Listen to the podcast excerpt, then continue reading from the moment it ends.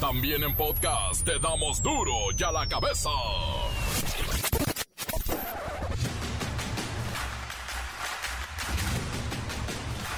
Miércoles 19 de enero del 2022. Yo soy Miguel Ángel Fernández y esto es duro y a la cabeza, sin censura. El gobernador de Nuevo León y su influencer esposa podrían enfrentar acusaciones por trata de personas al exhibirse en sus redes sociales dándole amor a un menor al cual simularon adoptar. Vamos a tocar el tema.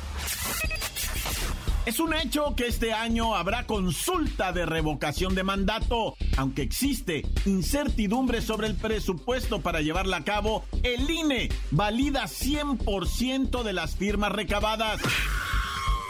México tocó un nuevo máximo histórico de contagios confirmados por COVID-19. La Secretaría de Salud Federal confirmó 49.343 nuevos contagios, cifra no vista en toda la pandemia. Por COVID, falta de recursos y violencia. 5 millones de alumnos han abandonado la escuela. 5 millones. Encuentran con vida a Araceli Ocampo, diputada de Morena, reportada como desaparecida en Guerrero. Le habían robado su camioneta, todas sus pertenencias y la abandonaron en una loma. Video que muestra a dos agentes municipales de Querétaro, un masculino y una femenina, entregando sus armas y corriendo despavorido de dos criminales. Se ha hecho viral esto ya en redes sociales y no hay respuesta oficial del gobierno de Querétaro ante estos vergonzosos hechos. Los policías corriendo de los criminales, desarmados.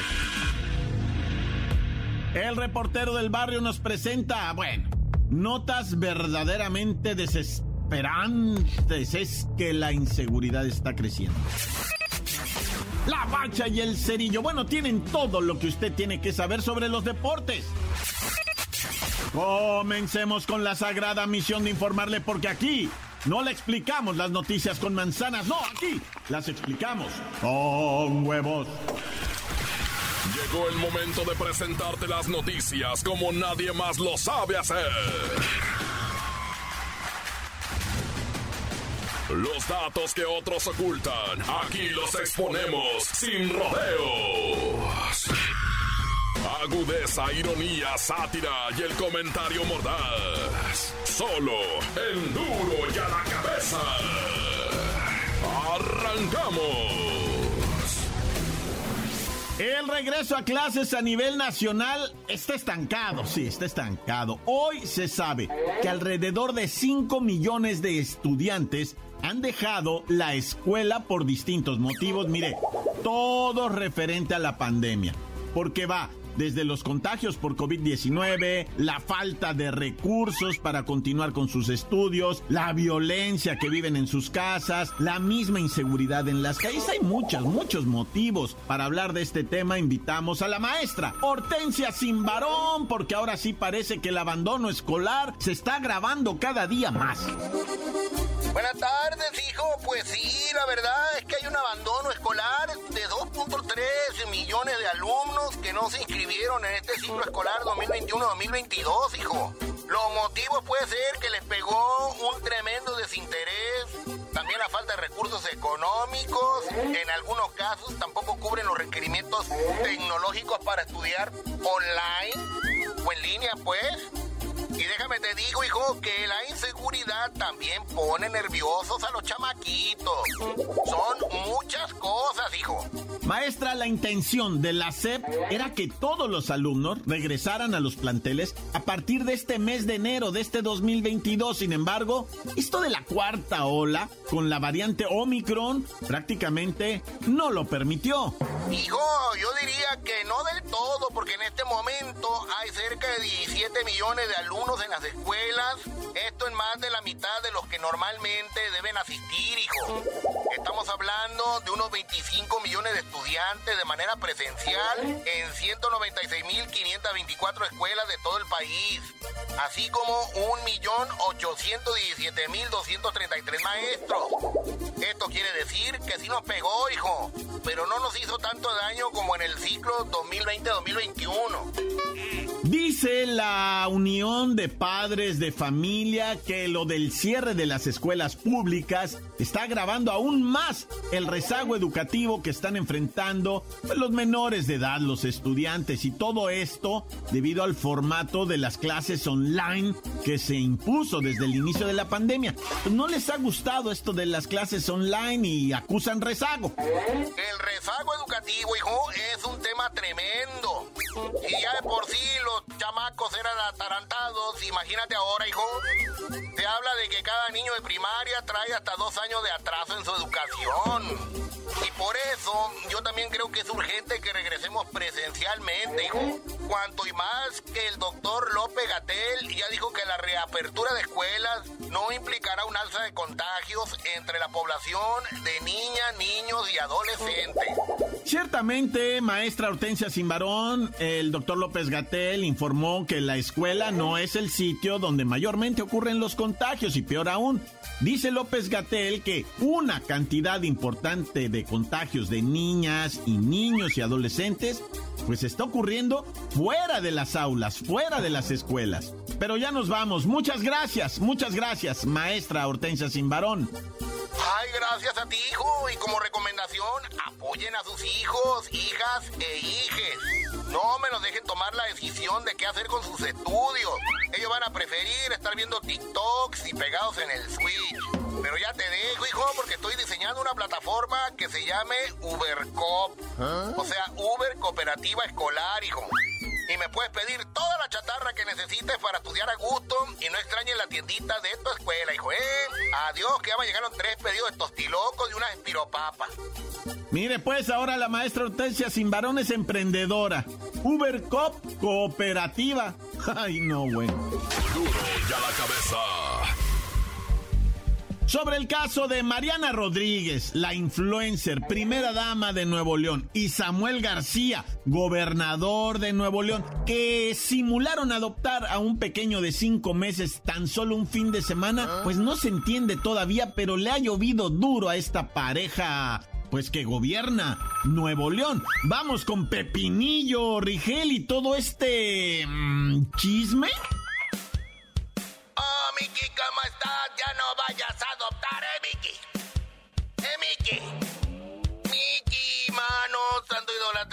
Vida del amor. Ay, Miki, pues primero para ponernos en contexto, resulta que el gobernador de Nuevo León, Samuel García, y su influencer esposa, Mariana Rodríguez, decidieron adoptarse por 72 horas a un menor de un año. Esto ha provocado un buen de reacciones. Algunos dicen que fue una oportunidad para que la gente se acerque a este proceso de adopción. Y hay otros más que señalan al gobernador y la primera dama de Nuevo León por violación de derechos humanos. Pepinillo, pero no solo son señalamientos de gente en Twitter o en Facebook o en redes sociales, no. De hecho, el mismo sistema para el Desarrollo Integral de la Familia, el DIF Nacional, dice que exponer a un bebé en las redes sociales, de quien sea en este caso, de la pareja que gobierna Nuevo León, es una violación a los derechos del bebé. Y además hay una serie de fallas que es importante conocer, Pepinillos. Esto no está tan sencillo, ¿verdad? Ay, tranquilo, Miki. Ay, me escuché como Luisito Rey en la serie de Luis Miguel. Pero bueno, Miki, no quieras componer el mundo tú solito. Ay, mira, me tomé la libertad de armar un breve texto sobre todo lo que estuvo mal en esta adopción de fin de semana de Mariana Rodríguez y Samuel García. Primero, no faltará quien diga que esta adopción se trató de una buena acción que se convirtió en un malentendido. Pero cuidado, la asociación Save the Children México, o sea, Salven a los Niños México, enumeró las violaciones a los derechos del bebé, como el derecho a la vida privada e identidad, y fue más allá porque este caso puede ser investigado bajo el delito de trata de personas. ¡Oh! ¿Y esto por qué? Pues por el uso de las fotos con fines políticos y mercantiles en las redes del gobernador de Nuevo León y de su esposo. Ya ves que dicen que hasta lo traían vestidito con los colores del partido del señor. Peor aún, el DIF nacional confirmó que esta exposición fue una clara vulneración a la intimidad y protección de datos personales porque además de su rostro también se reveló su nombre y estado de salud. Porque mira, Miki, para el DIF no existe el permiso de adopción temporal. La adopción es considerada como un medio alternativo de cuidado familiar definitivo, por lo que no existen adopciones temporales. Y eso no lo decimos nosotros, vino el DIF. Bueno, tremendo todo esto. Nos quedamos con una pregunta. ¿Es esto lo que necesita un niño? ¿Ser expuesto en redes y medios de comunicación? Y sobre todo, si creemos que está bien y es favorable para el menor, ¿por qué? ¿Por qué está bien? ¿Por qué exhibirlo? Pero bueno. Miki, esas son preguntas que no puedo responder en un minuto de tiempo. Lo que sí te puedo decir es que suponiendo que hubo una razón humanitaria para llevar al bebé de cinco meses a casa de Mariana y Samuel, ni ellos como funcionarios deben olvidar e ignorar que primero están los derechos del niño y que esta sobreexposición en redes no era necesaria. Al final es importante analizar estos casos y darnos cuenta de que no está nada chido que sucedan, porque nos estamos saltando lo esencial, el bienestar de los niños y las niñas. Y los últimos segundos de tiempo que me quedan me despido cantando. Oh, Miki, ¿cómo estás? A ti te voy a adoptar, eh, Miki. Encuéntranos en Facebook, facebook.com, diagonal duro y a la cabeza oficial. Estás escuchando el podcast de Duro y a la cabeza. Síguenos en Twitter, arroba duro y a la cabeza. El reportero del barrio nos presenta, bueno, notas verdaderamente desesperantes. Es que la inseguridad está creciendo. Montes, alicantes, pintos, pájaros, cantantes, culebras y rioneras. ¿Qué once, man? ¿Cómo están, racilla? Vamos a las notas y el...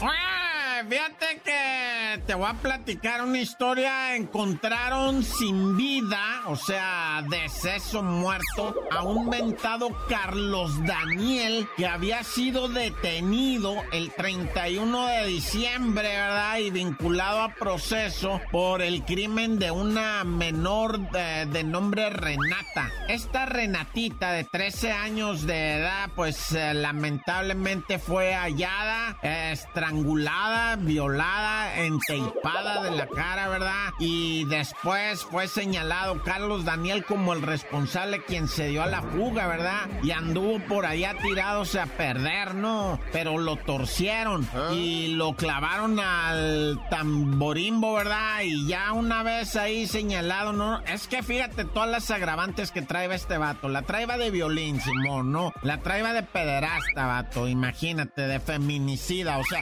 el compirri este, el mentado Carlos Daniel, no iba a salir del bote más que madre nunca, güey. Y de repente, pues ahí en la cárcel, ya claveles desde diciembre, ¿verdad? Pues este, amaneció muerto, güey.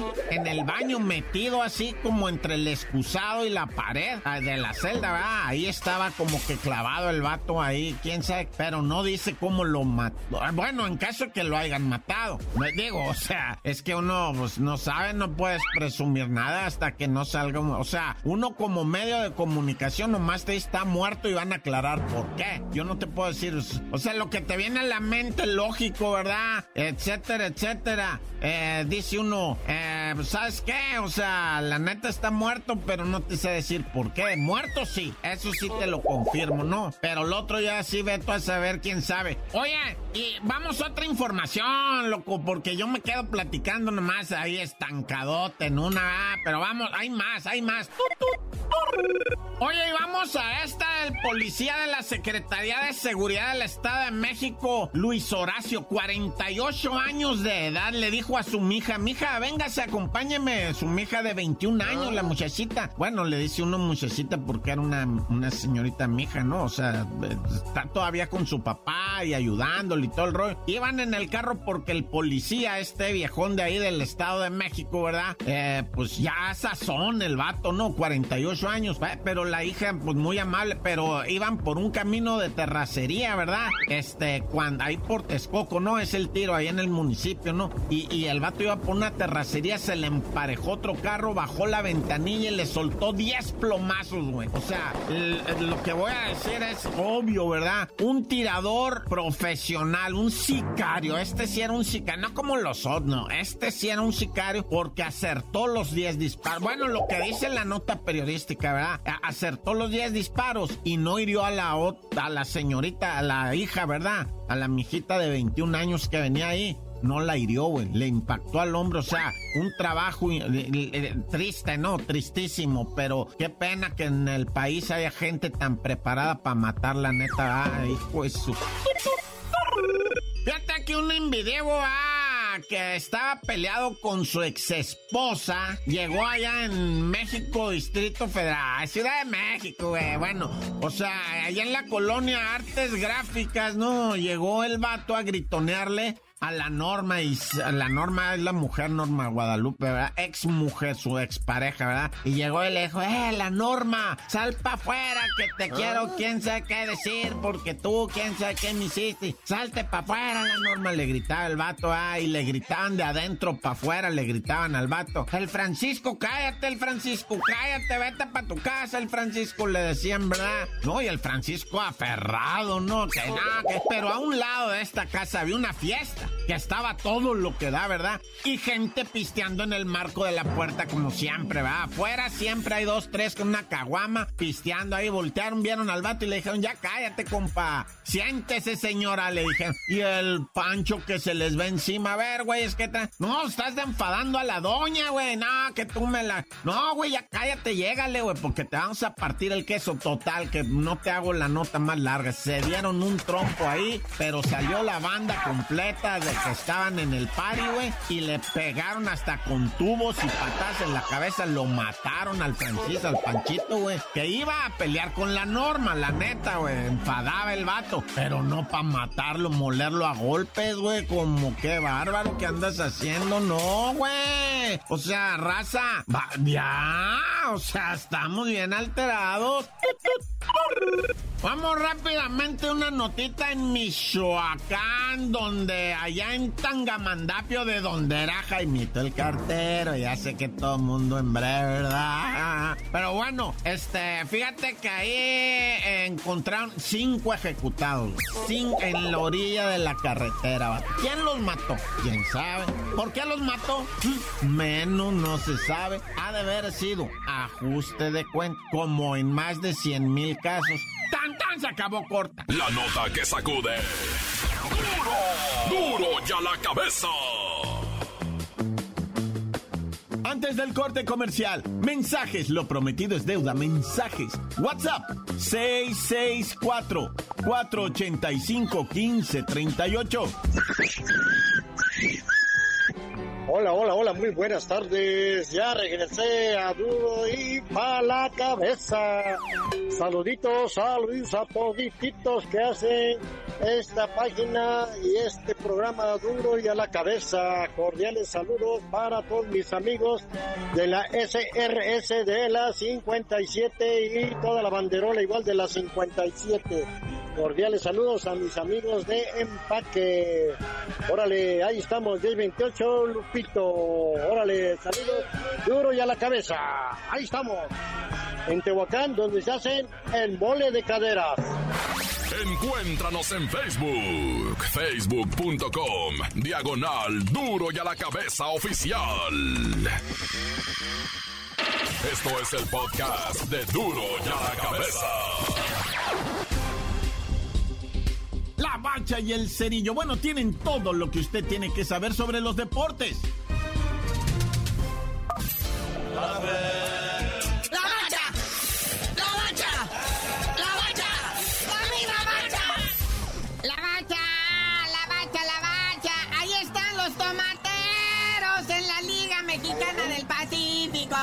Esto pues, ya se empareja, ¿verdad? Dos partidos por bando, lo que viene siendo este campeonato de la Liga Mexicana del Pacífico. Eh, los tomateros de Culiacán pues empatan la serie contra los charros de Jalisco, 2-2. Y pues hoy en la noche uno puede tomar la delantera. Eh, Se está viviendo con intensidad, a la vez que con temor debido al Omicron, pero sí celebramos, sí los estamos mirando, sí los seguimos. Tomateros ahí rifándosela chido en contra de unos empoderados charros que pues, vamos a ver de qué cuero salen más correas. Vámonos al pucho, mi niño. Hay partido pendiente de la jornada 1, que era el partido del Morbo, ¿verdad? Es el que tradicionalmente inicia todos los torneos, que es la repetición de la final, el León contra el Atlas. No más que no se pudo porque pues ambos equipos dos venían de vacaciones y que todavía no se adecuaban bien para la jornada 1. Entonces lo trasladan una semana. Entonces este partido de hoy, repetición de la final, partido pendiente jornada 1, León contra Atlas. Que de verdad que no se lo puede uno perder, ¿eh? Va a estar bastante interesante. Hay algunas cuentas pendientes, algunas madres y padres que se mentaron y, se quieren afinar esas cosas. Pero bueno, ahora vámonos hasta Argentina con mi Leo Messi. ¿Qué pasó con mi pulguita? Pues resulta que no va a ir a los partidos estos de eliminación de la Conmebol. No va a estar en los partidos ante Chile y Colombia. ¿Y eso qué? Pues ahora sí que qué pulga le picó. Pues la del coronavirus. Resulta que se fue de vacaciones ahora que fue las vacaciones de invierno, ¿verdad? Se fue a Rosario, Argentina. Entonces, este, se contagió del cobicho. Ahí ya sabes, el tío que no se puso el cubrebocas y no creen la vacuna. Pues ahí le estornudó en la nuca. Entonces, este Messi se puso malito. eh, se quedó, en, eh, pues ahí aislado en cuarentena ahí en, en- en su casa en Argentina. Ya se alivianó, regresa a Francia, reporta con el PSG. Pero pues no está al tanto con los entrenamientos y le entró duro a las viandas, ¿ah? Mi pulga. Es algo que ha exigido mucho mi pulga Messi. Dice que lo dejen comer, por favor, que lo que quieran, pero ya, ya está harto de mantenerse así con una estricta disciplina alimenticia. Le entró duro a las glorias del bife allá en Argentina, muñeco. No, bueno. Oye, pero sale la lista de convocados. O sea, lo bueno es que Argentina pues, tiene argentinos por todos lados, ¿no? Así hasta uno mexicano, bueno, que juega en México, ¿verdad? fue convocado a esta selección.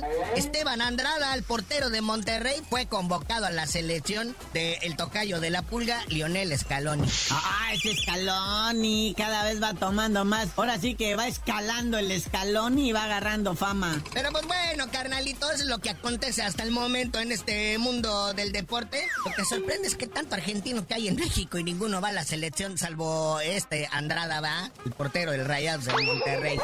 Pero bueno, muñequito, esperemos de que pues ya todo esto vuelva a la nueva normalidad a la normalidad de antes, ya no sabemos. Pero tú no sabías de decir por qué te dicen el cerillo. Hasta que ya se le oiga su voz bonita a la bacha, les digo.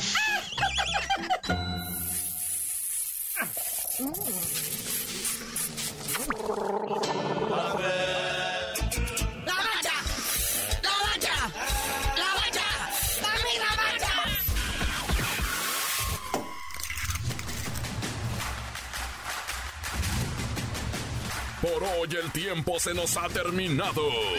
Le damos un respiro a la información, pero prometemos regresar para exponerte las noticias como son.